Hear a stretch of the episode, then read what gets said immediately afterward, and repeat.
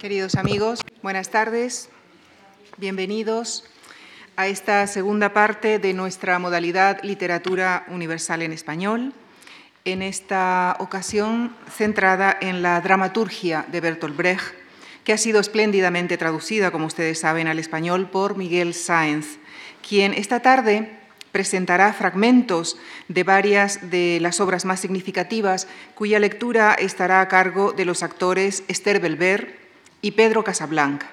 A todos ellos, nuestro agradecimiento. Esther Belver estudió en la Escuela Nacional de Teatro Clásico y forma parte de la primera promoción de actores del Teatro de la Abadía. En 2009 creó la compañía Rotura, con la que ha estrenado dos espectáculos, Protagonizo, de escritura propia, y Todas a la una, con textos de Agustín García Calvo. Pedro Casablanc ha desarrollado su carrera profesional tanto en teatro como en cine y televisión. Licenciado en Bellas Artes por la Universidad de Sevilla, en 1991 se incorporó a la compañía del Teatro de la Abadía. En cine, recientemente ha protagonizado la película titulada B de David y Lundain y ha sido galardonado recientemente también con el premio Ceres de Teatro 2015 al mejor actor por Hacia la Alegría de Olivier Pi y Los cuentos de la peste de Mario Vargas Llosa. Y antes de que Miguel Sáenz inicie la sesión de hoy, les dejo unos instantes con una canción en la que les pido especial atención a la voz, porque es la voz del mismísimo Bertolt Brecht. Muchísimas gracias.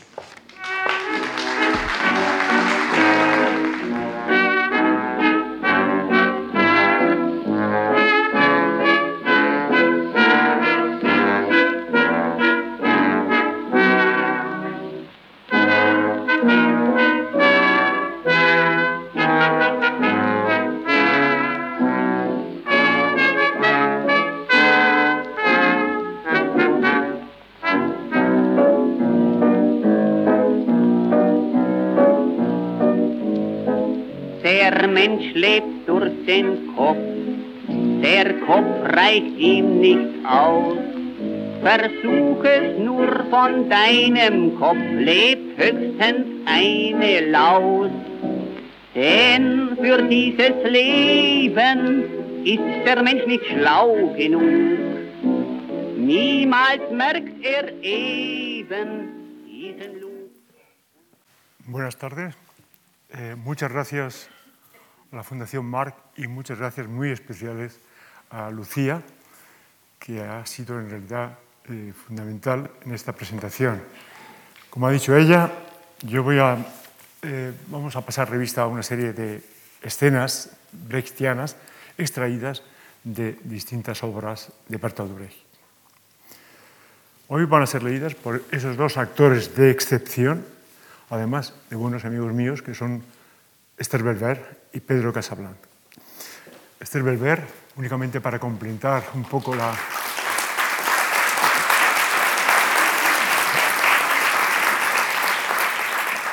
Para completar la biografía de Lucía, es, eh, forma parte de la promoción de actores del Teatro de la Abadía.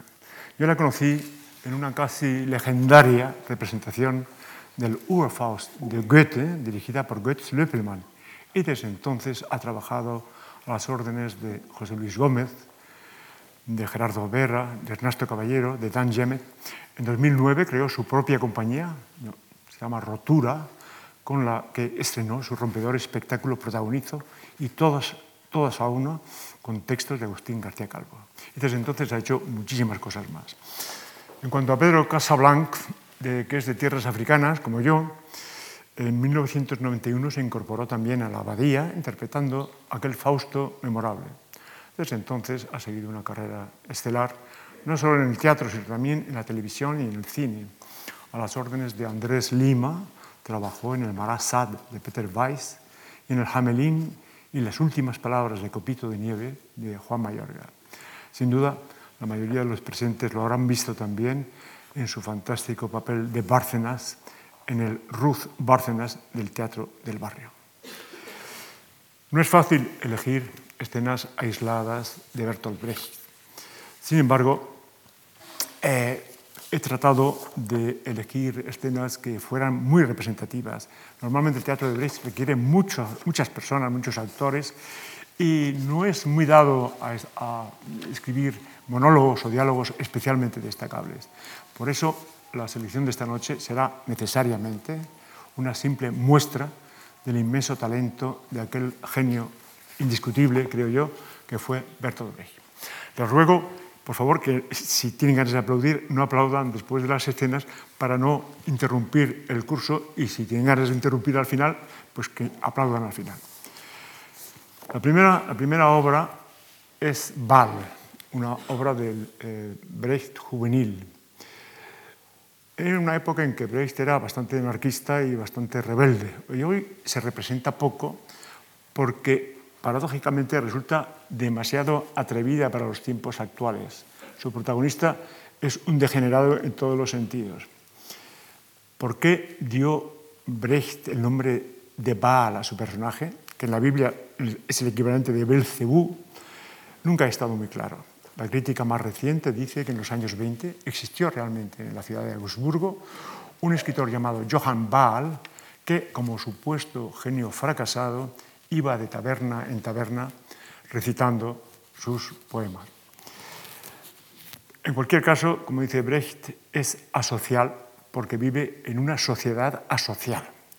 Ya Brecht con esta obra tuvo problemas por razones de plagio olvidó decir que las citas de François Villon que hace estaban tomadas de una traducción alemana conocida y fue entonces cuando pronunció una frase que se ha hecho famosa al decir que reconocía ser un tanto laxo en cuestiones de propiedad intelectual. Su castigo ha sido que hoy su obra sea ampliamente pirateada, al menos en su traducción española. Cuando publiqué su teatro completo, cometí el error de decir en el prólogo que el teatro de Brecht era patrimonio de la humanidad. Y mucha gente parece habérselo tomado literalmente y olvidar que existe una cosa que se llama derechos de autor. En fin, este es el comienzo de Baal. Cuando Baal ya crecía en el seno materno, era pálido el cielo, era grande y eterno, tan desnudo y tan joven, casi un cielo irreal, como Baal lo quería, cuando al fin nació Baal. Y el cielo estaba allí, con pena o alegría. También si Baal dormía feliz, no lo veía. De noche era violeta y Baal un borrachón, devoto en la mañana color melocotón. Y va de tasca en tasca, iglesia u hospital, Baal sigue indiferente, cambiando de costumbre. Por más que esté cansado, jamás se hundirá Baal. Hará bajar al cielo con toda certidumbre. En masa vergonzosa de pobres pecadores se arroja Baal desnudo, revolcándose en paz. El cielo únicamente, el cielo y sus colores recubren majestuosos su desnudez procaz y el mundo, mujerzuela que se entrega riendo a todo el que se deja en sus piernas triturar, le dio algún día que otro éxtasis que lo iban complaciendo, mas Baal nunca moría, no hacía más que mirar. Y si Baal veía solo cadáveres en torno, disfrutaba aún el doble, sin ningún embarazo. Aún hay sitio, decía, no nos causa trastorno, aún hay sitio, decía, en este amplio regazo. La mujer, dice Baal, que os lo ha dado ya todo, que se vaya a paseo y que encuentre acomodo. Nunca teme a los hombres, con mujer son igual, pero teme a los hijos del mismísimo Baal. Cualquier vicio, no hay duda, siempre sirve de algo, y también los viciosos, yo ni entro ni salgo. Si los vicios son buenos, hay que hacer de manera que se tenga más de uno, porque el tiempo no espera. Pero no seas vago, no me seas tan flojo. Disfrutar siempre exige, como hay Dios, mucho arrojo. Hace falta ser fuerte y tener experiencia, y un gran vientre requiere muchas veces paciencia. Hacia los grandes buitres Baal levanta la vista.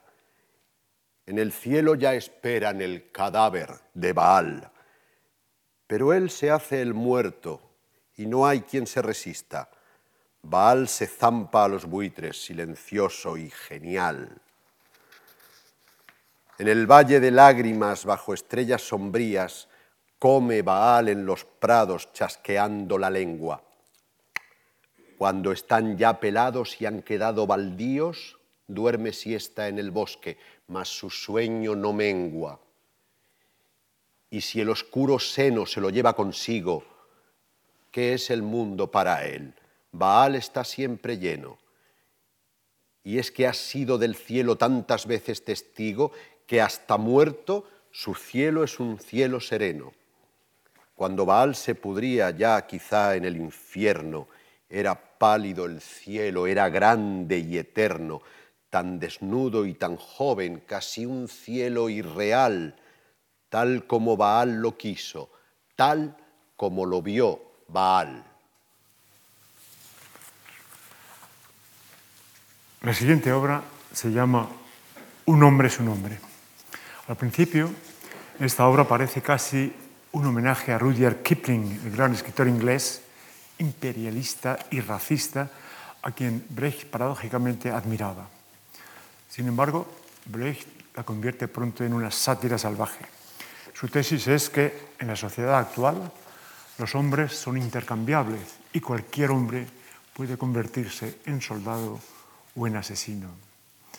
Cuando en 1931 la obra se estrenó en Berlín, dirigida por el propio Brecht, el personaje principal, Gali Gay, fue interpretado en clave cómica nada menos que por Peter Lorre, que aquel mismo año sería M, el vampiro de Düsseldorf, la famosa película de Fritz Lang.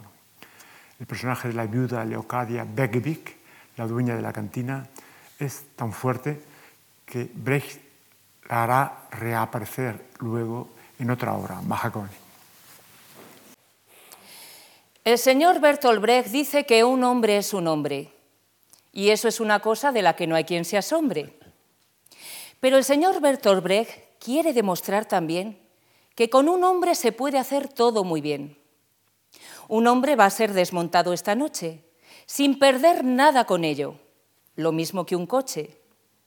Se tratará ese hombre muy humanamente y se le pedirá sin saña, insistentemente, que se adapte a su modo a la marcha del mundo y suelte a su pescado en un río profundo.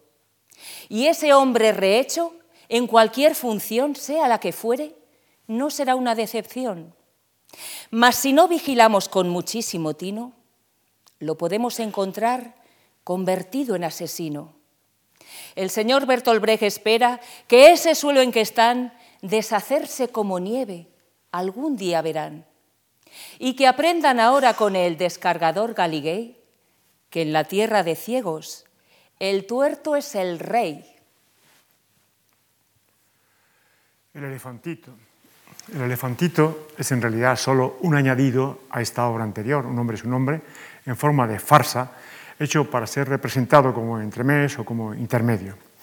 Brecht se permitió el lujo de hacer aparecer realmente sobre el escenario un elefantito fabricado con dos hombres, un mapa militar muy grande y una máscara de gas.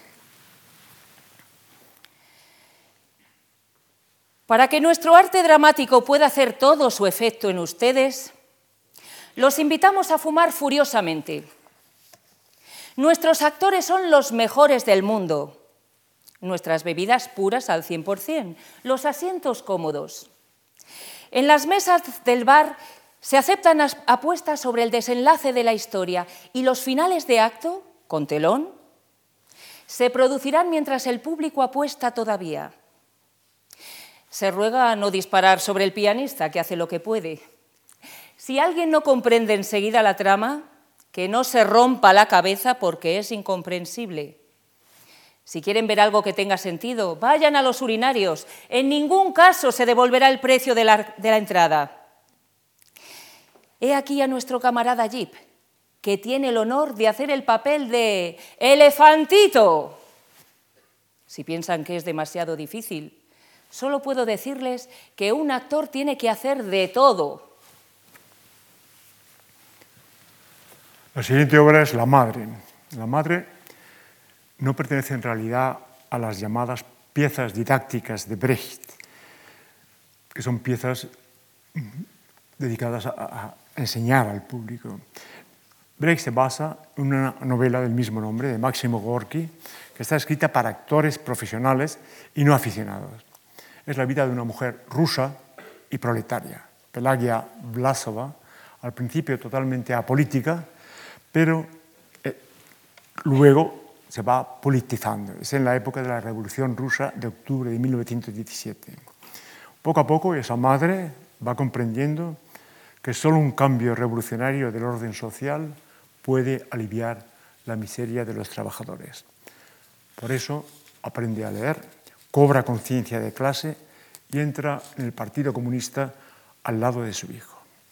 En el estreno de la obra fue Helene Weigel, la mujer de Brecht, quien interpretó a la madre.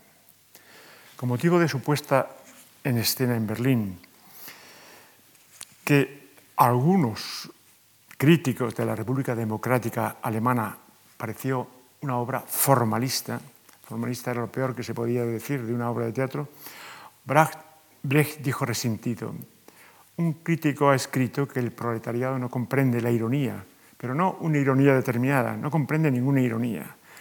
De un plumazo tiró así por la escotilla las obras de Aristófanes, Cervantes, Shakespeare, Dante y Gogol.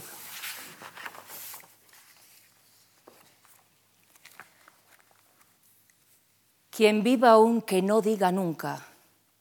Lo indudable no es indudable. Tal como es, no durará. Cuando hayan hablado los que gobiernan, hablarán los gobernados. ¿Quién se atreve a decir nunca? ¿De quién depende que siga la opresión? De nosotros. ¿De quién depende romperla? De nosotros también. Quien sea derribado, que se levante. Quien esté perdido, que luche. ¿Cómo podrá detenerse a quien ha comprendido su situación? Porque los vencidos de hoy serán los vencedores de mañana y nunca se convertirá en hoy mismo.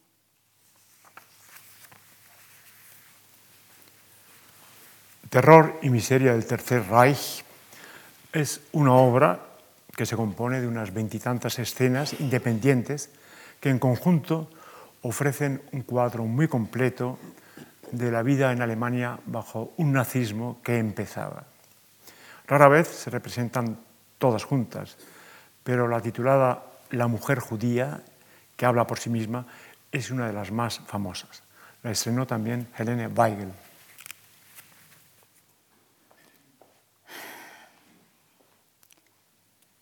Sí, me marcho ahora, Fritz. Tal vez haya esperado demasiado. Tienes que disculparme, pero... Fritz, no, no debes retenerme, no puedes... Es evidente que te hundiría. Lo sé. No eres cobarde, no, no tienes miedo a la policía, pero, pero hay cosas peores. No te llevarán a un campo de concentración, pero mañana o pasado mañana no te dejarán ir a la clínica y tú no dirás nada, pero te pondrás enfermo. No quiero verte sentado aquí hojeando revistas y si me voy es puro egoísmo por mi parte, nada más. No, no, no digas nada. No digas que no has cambiado porque no es verdad. La semana pasada dijiste de una forma totalmente objetiva que el porcentaje de científicos judíos no es tan alto. Siempre se empieza por la objetividad. ¿Y por qué me dices continuamente que nunca he sido tan nacionalista judía como ahora? Claro que lo soy. El nacionalismo se contagia. Ay, Fritz, ¿qué, nos ha pasado? No te he dicho que quería irme, que, me quiero ir desde hace tiempo porque no puedo hablar cuando, cuando te miro, Fritz.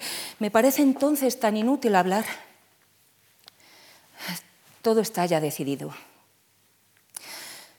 ¿Qué les ha pasado realmente? ¿Qué quieren realmente? ¿Qué les he hecho yo? Nunca me he metido en política. Soy una de esas mujeres burguesas que tienen criada Y de pronto resulta que solo pueden tenerla las mujeres rubias. En los últimos tiempos he pensado a menudo que hace años me dijiste que había personas que valían y otras que valían menos. Y unas tenían derecho a insulinas y padecían diabetes y otras no. Y yo estuve de acuerdo, qué idiota. Ahora han hecho una clasificación de esas y resulta que pertenezco a las que no valen nada. Me está bien empleado. Sí, estoy haciendo las maletas. No finjas que no habías notado nada en estos últimos días. Ay, Frid, yo lo acepto todo, salvo que en la hora que nos queda no nos miremos a la cara. No deben conseguirlo esos mentirosos que obligan a todos a mentir. Mira, hace diez años, cuando alguien dijo que no se notaba que yo fuera judía, tú dijiste enseguida, claro que se ve, y eso me alegró. Era evidente. Entonces, ¿por qué andarnos con rodeos? Estoy haciendo el equipaje porque si no, te quitarán el puesto de jefe de sala y porque en la clínica te niegan ya el, saludo y porque, porque por las noches no puedes dormir. No, no quiero que me digas que no me vaya. Y me doy prisa porque, porque no quiero oírte decir que me vaya.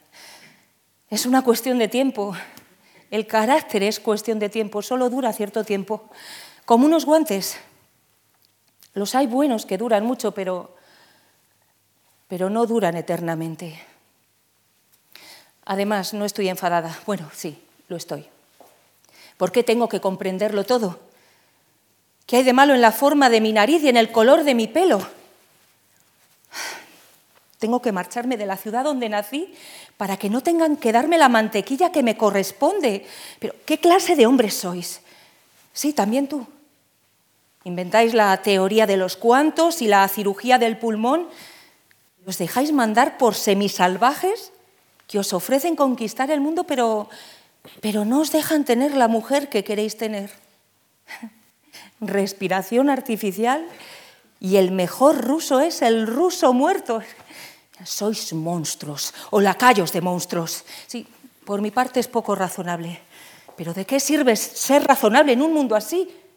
Tú estás ahí, viendo cómo tu mujer hace el equipaje y no dices nada. Las paredes oyen, ¿no? Pero vosotros no decís nada. Unos escuchan, otros guardan silencio. Maldita sea. Yo también debería guardar silencio. Si te quisiera, guardaría silencio. Y te quiero realmente. Dame esa ropa de ahí. Es una ropa interior muy seductora, la necesitaré. Tengo 36 años, no son muchos, pero no puedo permitirme experimentar. En mi próximo país las cosas tendrán que ser diferentes. El próximo hombre que, tenga tendrá derecho a conservarme. Y no me digas que me mandarás dinero porque sabes que no puedes hacerlo. y tampoco tienes que hacer como si solo se tratase de cuatro semanas. Esto no durará cuatro semanas, tú lo sabes y yo también. Entonces no digas, al fin y al cabo son solo unas semanas mientras me das el abrigo de piel que no necesitaré hasta el invierno. Y no digamos que es una desgracia, digamos que es una vergüenza. Ay, Frid. ¿Qué haces? ¿Ordenando cosas? No. ¿Por qué estás haciendo el equipaje? Eh, me voy. ¿Qué quieres decir? Ya hemos hablado alguna vez de irme por algún tiempo. Aquí no van bien las cosas. Eso es absurdo. Entonces me quedo. ¿A dónde quieres ir? A Ámsterdam, fuera de aquí. Pero si allí no conoces a nadie. No. ¿Por qué quieres marcharte? Por mí, desde luego, no lo hagas. No, no, no lo hago por ti. Tú sabes que yo no he cambiado, ¿verdad, Judith? Sí. ¿Y no hay otra razón para que quieras marcharte? Ya sabes que no. Quizá no sea ninguna tontería. Necesitas respirar un poco. Aquí se ahoga uno. Iré a buscarte. Cuando lleve solo dos días al otro lado de la frontera me sentiré mejor. ¿Es lo que deberías hacer? Esto no durará ya mucho, de alguna parte vendrá el cambio. Todo esto parece una infección, es realmente una desgracia. Desde luego. ¿Has visto al vecino? Sí, bueno, en la escalera.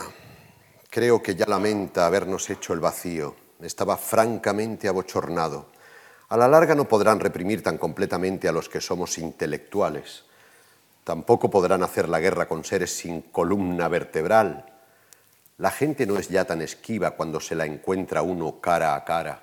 ¿Cuándo quieres salir? A las nueve y cuarto. ¿Y a dónde quieres que te mande el dinero? Quizá a la lista de correos en Ámsterdam. Haré que me den una autorización especial. Diablos, no puedo dejar que mi mujer se vaya al extranjero con diez marcos al mes. Maldita sea, me siento horriblemente. Venir a buscarme te sentará bien y poder leer algún periódico que diga algo. He llamado a tu hermana. Cuidará de ti. Es totalmente innecesario. Unas semanas. ¿Quieres darme ese abrigo de piel? Al fin y al cabo, solo serán unas semanas.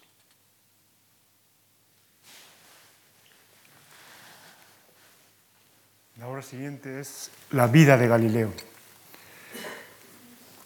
La vida de Galileo es una de las obras más discutidas y complejas de Brecht, que escribió nada menos que tres versiones.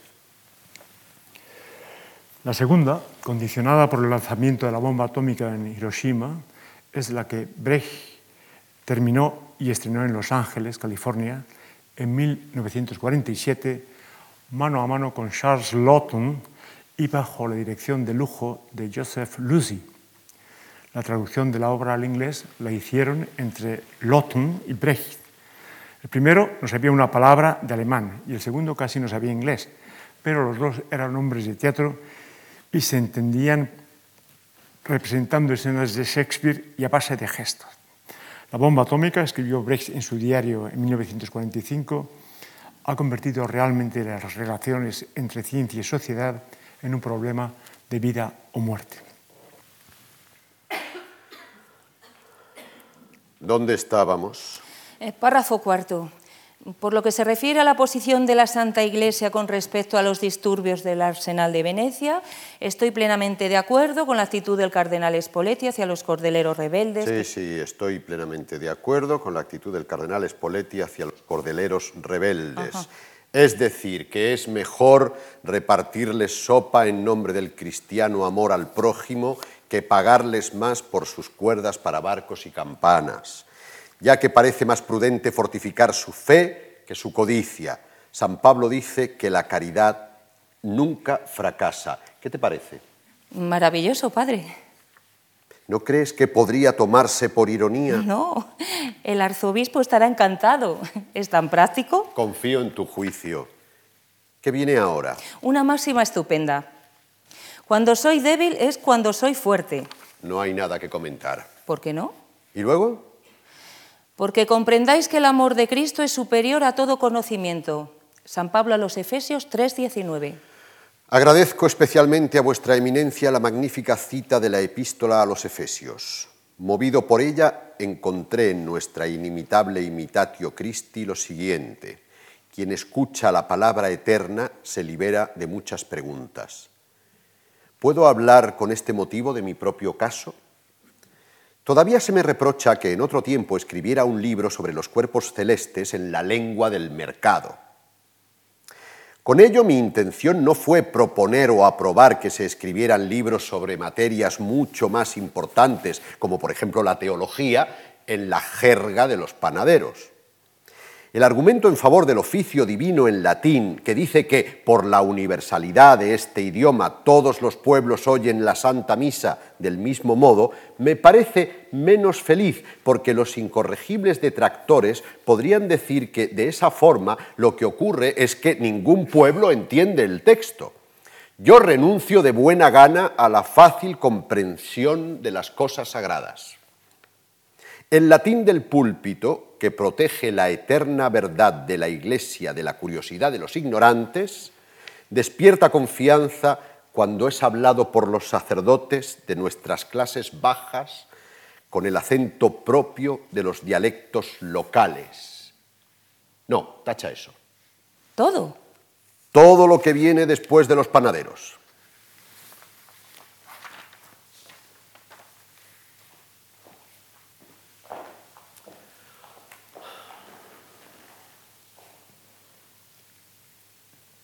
En mis horas libres, y tengo muchas, he repasado mi caso y he pensado en cómo lo juzgará el mundo de la ciencia, al que no pertenezco ya. El cultivo de la ciencia me parece exigir especial valentía al respecto. La ciencia comercia con el saber obtenido mediante la duda. Al tratar de impartir saber a todos sobre todas las cosas, la ciencia aspira a hacer que todos los hombres duden. Ahora bien, la mayor parte de la población es mantenida por sus príncipes, terratenientes y clérigos en un vaho nacarado de supersticiones y consejas, que oculta sus maquinaciones. La miseria de la mayoría es antigua como la montaña, y desde el púlpito y la cátedra se la declara indestructible como esa montaña. Nuestro nuevo arte de la duda encantó al gran público, que nos arrancó el telescopio de las manos y lo apuntó hacia los torturadores, príncipes, terratenientes y sacerdotes. Esos hombres egoístas y brutales que habían aprovechado ansiosamente los frutos de la ciencia, notaron que la fría mirada de la ciencia se dirigía hacia una miseria milenaria, pero artificial, que podía ser eliminada claramente si se los eliminaba a ellos. Nos abrumaron con amenazas y sobornos irresistibles para las, para las almas débiles. Pero podemos negarnos a la masa y seguir siendo científicos. Los movimientos de los cuerpos celestes se han vuelto más previsibles, pero todavía son incalculables para los pueblos los movimientos de sus soberanos. La lucha por la mensurabilidad del cielo se ha ganado mediante la duda. A causa de la fe religiosa, la lucha de las amas de casa romanas por su leche se pierde todos los días. La ciencia tiene que ver con ambas luchas. Una humanidad tambaleante en un vapor nacarado de supersticiones y consejas, demasiado ignorante para desarrollar sus propias fuerzas, no será capaz de aprovechar las fuerzas de la naturaleza que vosotros le reveláis. ¿Para quién estáis trabajando? Yo sostengo que el único objetivo de la ciencia es aliviar las fatigas de la existencia humana. Si los científicos, intimados por los poderosos egoístas, se contentan con acumular ciencia por la ciencia misma, se la mutilará y vuestras nuevas máquinas significarán solo nuevos sufrimientos. Quizá descubráis con el tiempo todo lo que haya que descubrir, pero vuestro progreso será solo un alejamiento progresivo de la humanidad. El abismo entre vosotros y ella puede ser un día tan grande que vuestros gritos de júbilo por alguna nueva conquista sean respondidos por un griterío de espanto universal. Como científico yo tuve una posibilidad de excepción en mi época la astronomía llegó a la plaza pública. En esas, condiciones muy especiales, la firmeza de un hombre hubiera podido provocar grandes conmociones. Si yo hubiera resistido, los hombres dedicados a las ciencias naturales habrían podido elaborar algo así como el juramento de Hipócrates de los médicos, la promesa de utilizar la ciencia únicamente en beneficio de la humanidad. Tal como están las cosas, lo más que se puede esperar es una estirpe de enanos inventores que podrán alquilarse para todo. Además, he llegado al convencimiento de que nunca estuve verdaderamente en peligro. Durante algunos años fui tan fuerte como la autoridad y entregué mi saber a los poderosos para que lo usaran. No lo usaran o abusaran de él según conviniera a sus fines he traicionado mi profesión. Un hombre que hace lo que yo he hecho no puede ser tolerado en las filas de la ciencia. Madre coraje. Madre Coraje es probablemente la obra más famosa de Brecht y su representación en París por Helene Weigel en 1954 cambió la historia del teatro francés. Sin embargo, el personaje es casi siempre mal entendido como una madre admirable y heroica, cuando en realidad es un personaje nefasto. Brecht se desesperaba cuando se quería ver en ella una mujer valiente y no a una simple insensata. Se quería ver a una heroína azotada por el destino y no a una pobre estúpida que no se daba cuenta de que con su avaricia y sus trapicheos con la guerra era ella quien iba causando poco a poco la muerte de sus hijos. A Brecht lo que le importaba era mostrar que no son los humildes los que hacen grandes negocios con las guerras y que la guerra no es más que la continuación de los negocios por otros medios. La muerte de Catherine, uno de los personajes más conmovedores de todo el teatro de Brecht, es estremecedora. La pobre Catherine, una niña muda, hija de madre coraje, que fue violada y desfigurada, sacrifica su vida para salvar a una ciudad. Al no poder hacer otra cosa, al no poder gritar, toca el tambor para alertar a los amenazados y muere bajo las balas del enemigo.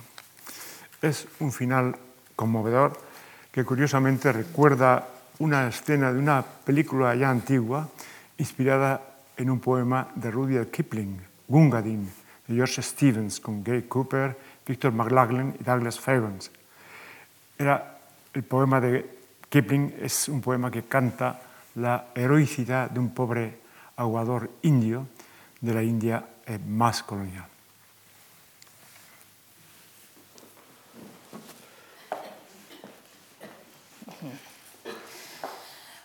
Ahora vamos a volver a Madre Coraje. Porque necesita soldados valientes, por eso. Si supiera preparar un buen plan de campaña, ¿para qué iba a necesitar esos soldados? Con los soldados corrientes le bastaría. En general, cuando se habla de tantas virtudes es que hay algo podrido. Yo creía que era que había algo bueno. No, algo podrido. ¿Por qué? Cuando un capitán o un rey es francamente tonto y lleva sus tropas a un descalabro de mierda, sus tropas necesitan tener un valor temerario, es decir, una gran virtud. Si es demasiado tacaño y no recluta suficientes soldados, todos tienen que ser Hércules. Y si es un desastre y no se ocupa de nada, ellos tienen que ser astutos como serpientes, porque si no, van aviados. Y por eso tienen que ser siempre de una lealtad a toda prueba, ya que siempre se les pide demasiado. Todas esas virtudes no las necesitan un país como es debido y un buen rey. En un buen país no hacen falta virtudes. Todos pueden ser muy corrientes, medianamente listos y, si me apuras, hasta cobardes. Muchas veces me maravilla cómo hace usted sus negocios y le salen bien. Comprendo que la llamen madre coraje. Los pobres necesitan coraje. ¿Por qué? Porque están perdidos. En su situación lo necesitan ya para levantarse cada mañana o para labrar en el campo en medio de la guerra Solo que echen niños al mundo demuestra que tienen coraje, porque no tienen ningún porvenir. Tienen que ser verdugos los unos de los otros y degollarse mutuamente. Y si quieren mirarse a la cara, necesitan coraje. Y que soporten a un emperador y a un papa demuestra que tienen un inmenso coraje, porque eso les cuesta la vida. Podría partir unas astillas. El alma buena de Szechuan.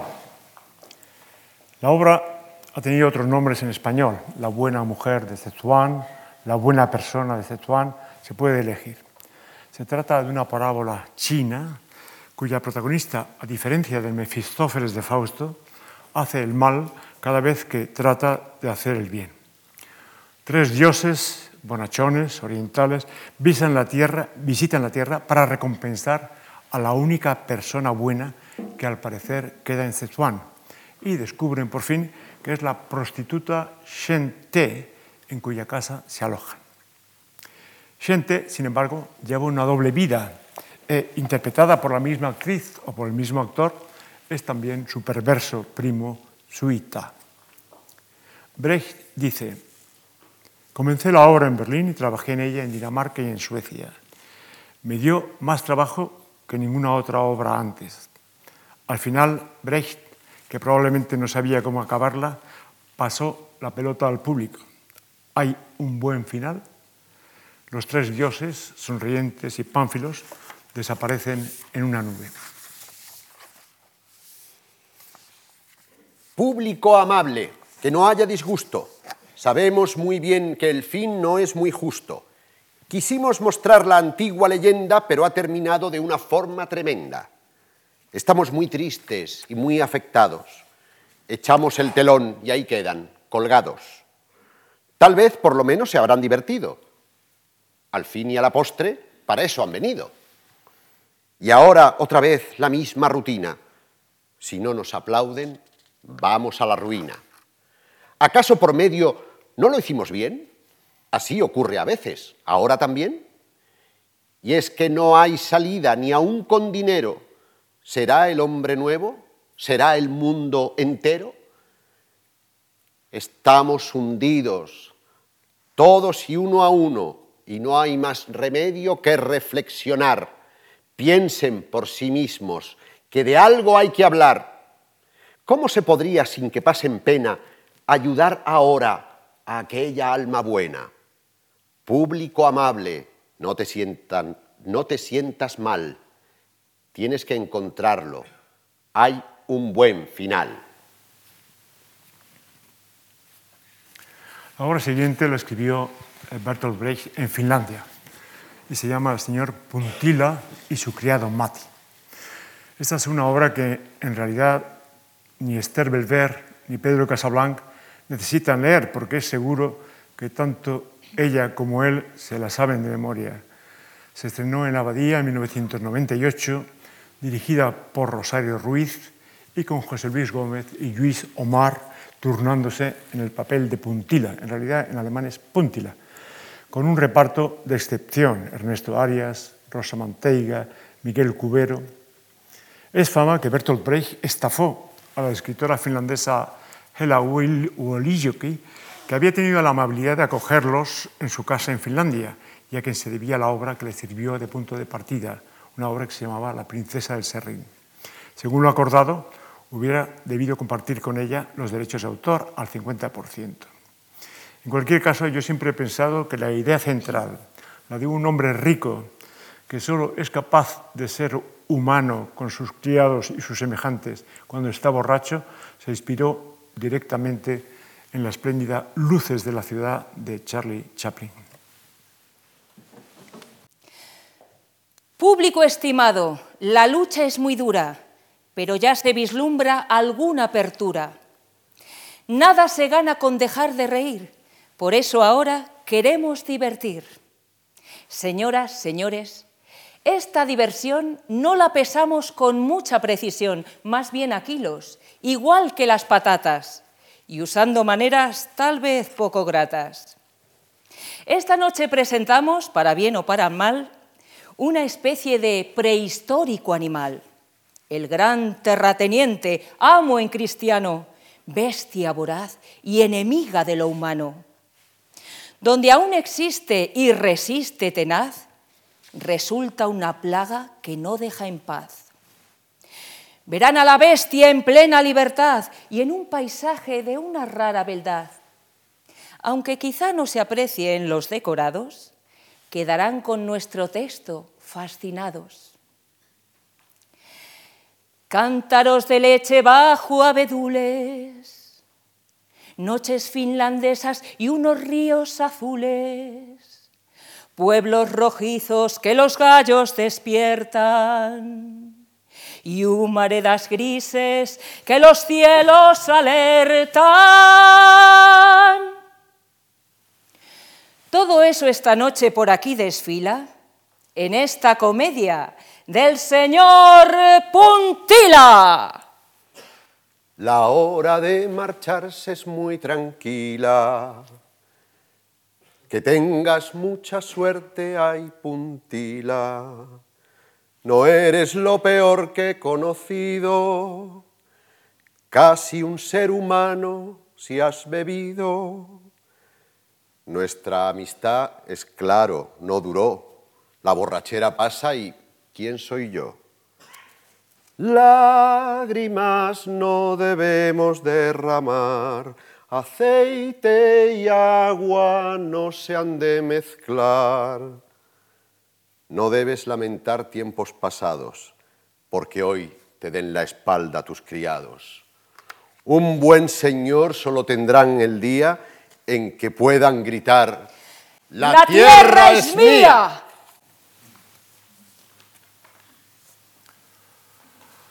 La siguiente obra es La evitable ascensión de Arturo Huy. Aquí el recuerdo de la película El dictador de Chaplin es inevitable, pero en realidad Arturo Huy es infinitamente más complicada, aunque solo trata de la ascensión del nazismo hasta el momento de la anexión de Austria. Cuando le escribió, Brecht creía aún que los nazis eran unos delincuentes de poca monta y más bien ridículos. Sin embargo, tenía ya premoniciones. En su epílogo figura una frase muchas veces citada. Habéis ahora aprendido que una cosa es ver y otra mirar, una hacer y otra hablar por hablar. Recordad que Sehuí estuvo a punto de vencer y que los pueblos lo pudieron derrotar, pero que nadie cante victoria sin saber que el vientre en que él nació aún puede engendrar.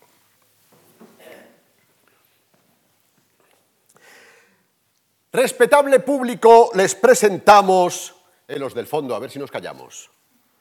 Y siéntese de una vez, señorita. Una historia de gánsteres nunca escrita. Así conocerán por vez primera de los muelles la historia verdadera. Sabrán también, si prestan atención, qué fue de un testamento y confesión. La ascensión de Arturo Gui mientras que todo bajaba, el juicio del incendio en el que nada encajaba, la muerte de Dulfit, la historia que entra en coma, los gánsteres en su salsa y el fin de Ernesto Roma. Y para concluir la última maldad, los gánsteres dominan la ciudad. Aquí verá muy bien representados los gánsteres más famosos, los más acreditados. Verán a los que han muerto y a los supervivientes, a gánsteres pasados y a otros aún presentes. Verá bandidos natos y a otros que se hicieron. Verán entre nosotros, ahí lo tienen ya, al vendedor de flores, Giuseppe Givolà, con sus gestos suaves y esa boca untuosa, en lugar de una orquídea, os vende cualquier cosa. Antes se coge, dicen, a un mentiroso que a un cojo. Observen cómo anda, aunque sea de reojo. Y ahora en Manuel Eguiri, que es todo un payaso. A ver si sales, hombre, que nunca me haces caso. Es uno de los grandes asesinos de la historia.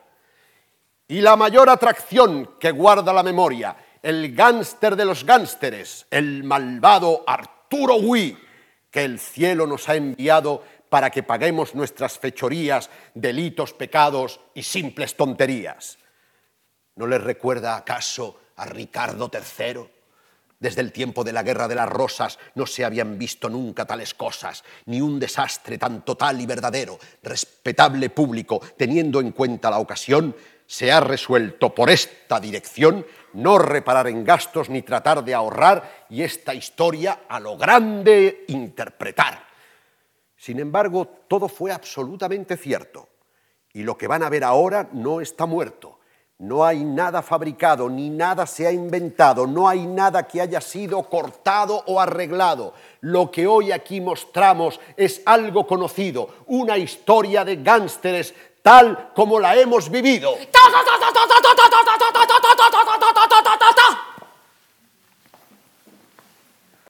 Es el actor, jefe, va desarmado no tendría pasta para comprar una pistola. Está un poco trompa porque en la taberna le hacen recitar cuando todos están borrachos, pero al parecer es bueno, del género clásico. Escuche, me han dado a entender que mi pronunciación deja un tanto que desear. Y como será inevitable que en algunas ocasiones tenga que decir algunas palabras, sobre todo si esto toma un cariz político, quisiera recibir lecciones, también de gesticulación. Sí, señor. Primero, andar. ¿Cómo se anda en el teatro? Ah, le comprendo. Quiere decir a lo grande. Julio César, Hamlet, Romeo. Los dramas de Shakespeare. Señor Uy, ha encontrado usted a su hombre, el viejo Mahoney. Le puede enseñar en diez minutos cómo se interpreta al estilo clásico. Ah, señores, tienen ustedes delante un trágico destino. Mi ruina ha sido Shakespeare, un poeta inglés. Si no hubiera sido por Shakespeare, hoy estaría actuando en Broadway. La tragedia de un personaje. No interprete a Shakespeare, que esto es Ibsen, Mahoney. Mire el calendario. Estamos en 1912, amigo. El arte no entiende de calendarios, decía yo. Lo mío es el arte. Ay, Me parece que no es el hombre adecuado, jefe. Está pasado de moda. Ya veremos. Ande un poco como se anda en Shakespeare. Bien. No puedes andar así delante de los del trus de la coliflor. ¿Por qué? ¿Es muy poco natural? ¿Y qué quiere decir poco natural? Nadie es hoy natural. Cuando anden, quiero que noten que ando. La cabeza atrás. El pie debe tocar el suelo primero con la punta. Bien, estupendo. Tiene una disposición natural. Eh, solo los brazos quizás eh, demasiado rígidos. Espere, espere, espere, espere. Eh, lo mejor será que cruce sus brazos delante de sus partes pudentos. Eso es, bien, bien, estupendo, estupendo, pero la cabeza atrás. Eso es, eso es, desenvuelto y sin embargo firme. Creo, creo, creo, creo que esa forma de andar es la adecuada para sus fines, señor Uy. ¿Qué más desea? Aprender a estar de pie, delante de la gente. Ponte detrás dos tipos bien plantados y estarás magnífico. ¡Qué tontería! Quiero que cuando esté de pie me miren a mí, no a los tipos que están detrás. Corríjame. A ver, eh, eh, quizá, pero, pero, eh, eh, pero es vulgar, es vulgar. eh, No querrá parecer un peluquero, señor Uy. Eh, Cruce, cruce así los brazos. Un pequeño detalle, pero la diferencia es enorme. Bien. Muy bien. La siguiente obra es Schweig en la Segunda Guerra Mundial. Brecht quiso estrenar en Broadway en 1942 una adaptación de la novela Las aventuras del soldado Schweig de Jaroslav Hasek. El proyecto no cuajó, pero el personaje fue siempre uno de sus favoritos.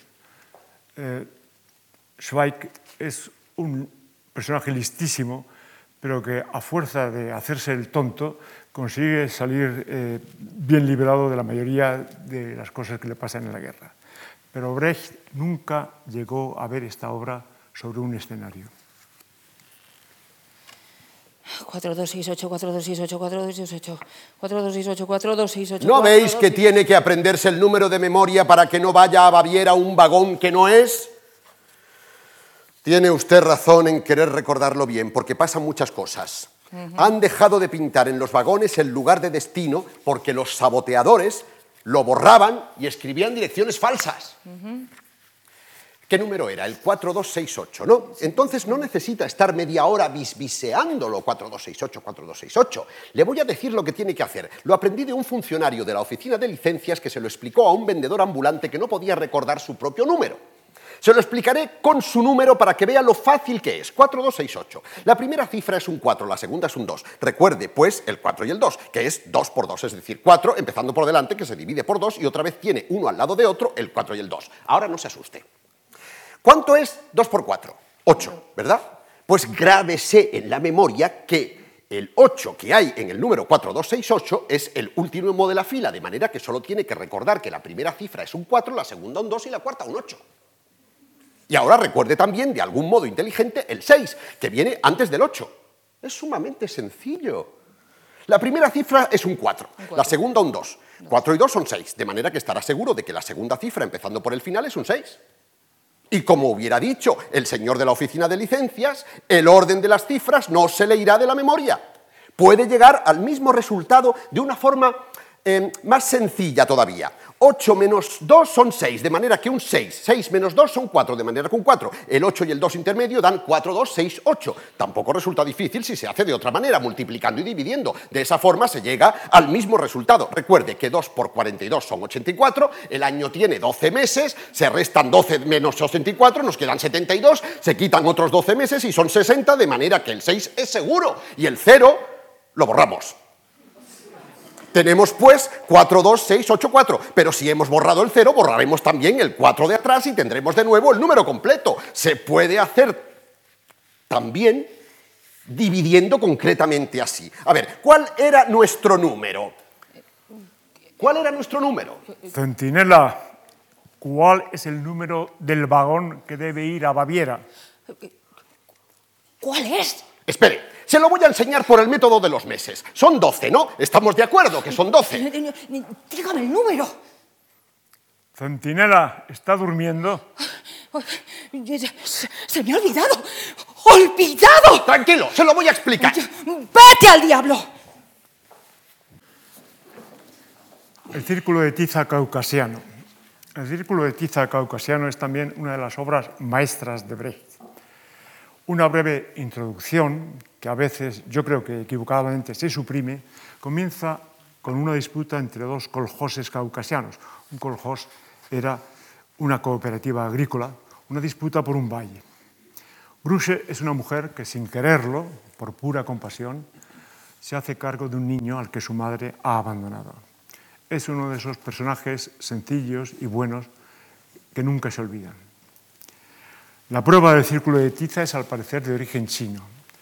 La madre biológica y la adoptiva se disputan a un niño tratando de sacarlo del círculo de tiza tirando cada una por su lado. En Brecht es siempre Gruche la que cede por temor a hacer daño al niño al que quiere como a un hijo. ¿Simón? ¿Eres Gruche Barnatze? ¡Simón!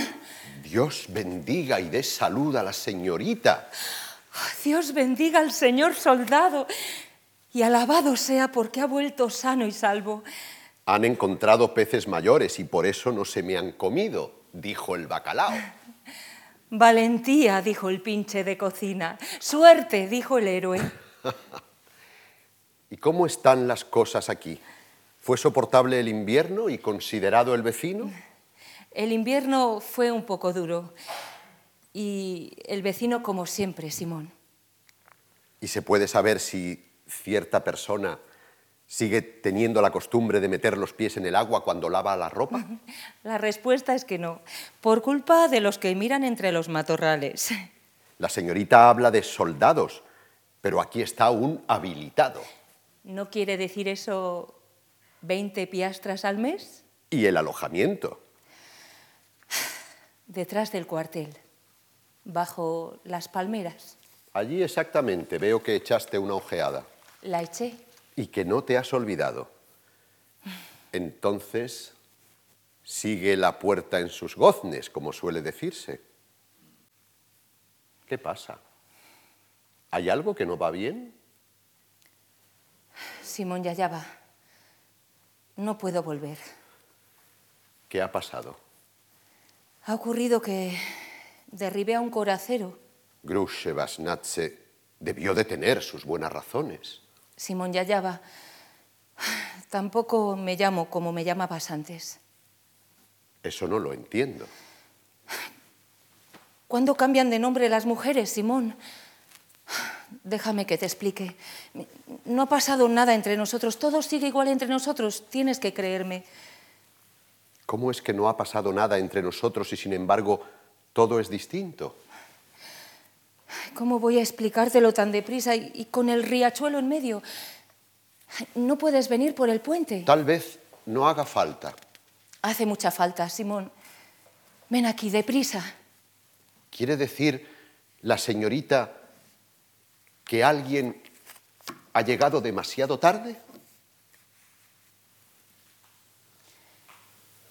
Tantas palabras se dicen, tantas palabras se callan. El soldado ha vuelto. ¿De dónde ha vuelto? No lo dice. Escuchad lo que pensó y no dijo. La batalla empezó al alba, fue sangrienta al mediodía. El primero cayó delante, el segundo detrás, el tercero a mi lado. Al primero lo pisé, al segundo lo dejé, al tercero lo atravesó el capitán. Un hermano mío murió por el hierro, otro hermano murió por el humo. Me salió fuego de la nuca, las manos se me helaron en los guantes, los dedos de mis pies en las medias. He comido brotes de arándano, he bebido caldo de arce, he dormido en la piedra, en el agua. Ahí veo un gorro en la hierba. ¿Es que hay un enanito? Lo hay, Simón. ¿Cómo podría escondértelo? Pero no te preocupes, no es mío.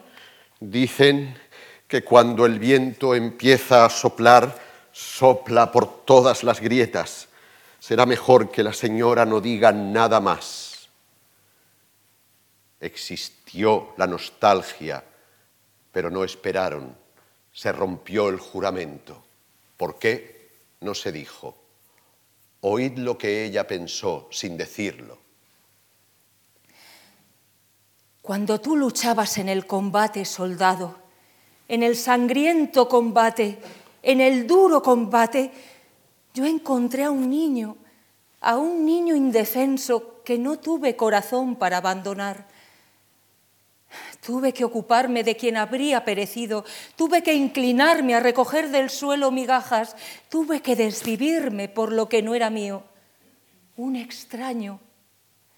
Alguien tiene que ayudar porque el arbolito necesita su agua, la ternera se pierde si el pastor se duerme y nadie escucha su bajido. Devuélveme la cruz que te di, o mejor, tírala al arroyo.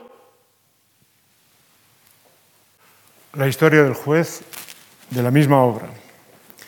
El corrupto pero simpático juez Azdak es uno de esos personajes con los que Brecht se identificaba de buena gana. Otros eran, por ejemplo, Galileo o el mismo soldado Zweig.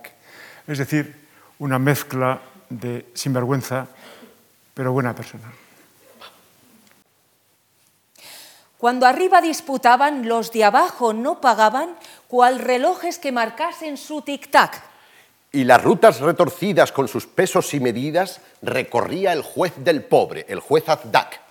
Confiscaba los caudales y los daba a sus iguales, y en los pueblos más pequeños él montaba su vivac. Protegido por maleantes iba el juez de los tunantes recorriendo toda Georgia, el juez Azdak.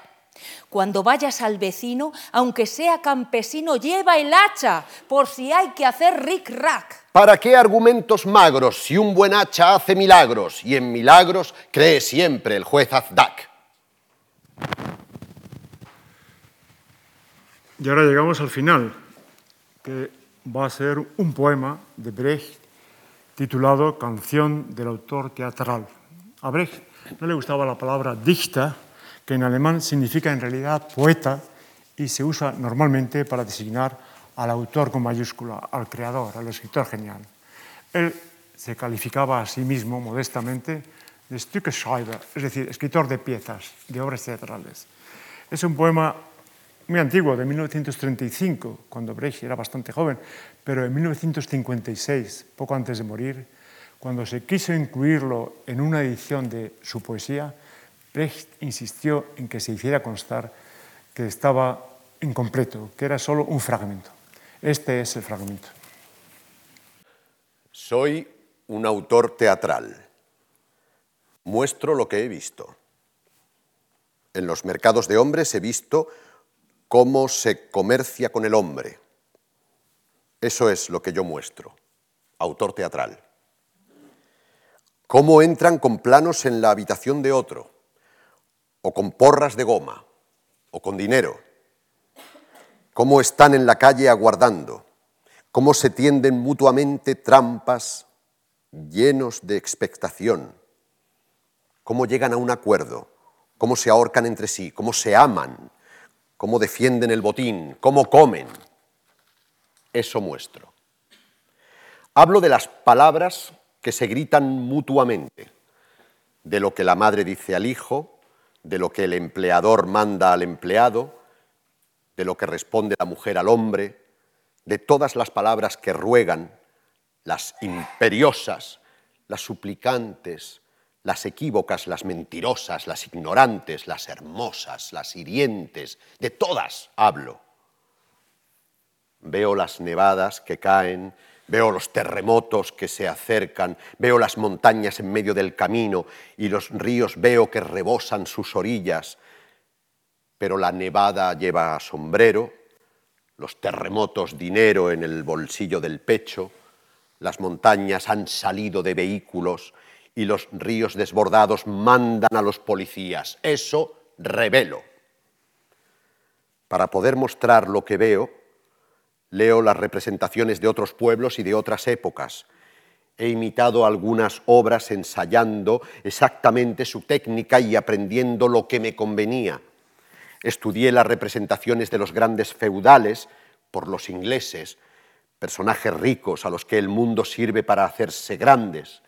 Estudié a los moralizantes españoles, a los indios, maestros de las hermosas sensaciones, y a los chinos que representan a las familias y sus variopintos destinos en las ciudades. Y en mi tiempo cambió tan deprisa el aspecto de las casas y las ciudades que salir para dos años y volver era viajar a una ciudad nueva. Y enormemente cambiaban los hombres su apariencia. En pocos años vi a trabajadores entrar por la puerta de la fábrica y la puerta era alta pero al salir tuvieron que inclinarse. Entonces me dije, todo cambia y solo es válido para su tiempo. De forma que di a cada escenario un signo distintivo y marqué a fuego en cada nave de fábrica su fecha y en cada habitación, como marcan las reses los pastores para conocerlas y también a las frases que allí se decían di un signo distintivo para que fueran como proverbios de lo efímero grabados para que nunca se olviden. Lo que decía la mujer en su bata de trabajo curvada sobre las octavillas en esos años y cómo hablaban los hombres de bolsa con sus escribas, con el sombrero en la nuca, ayer marqué con el signo distintivo de lo transitorio su fecha. Todo eso lo transmití con asombro, hasta lo más familiar, que la madre diera el pecho al niño. Lo conté como algo que nadie creería, que el portero cerrara la puerta a los que se helaban, como algo que nadie había visto aún.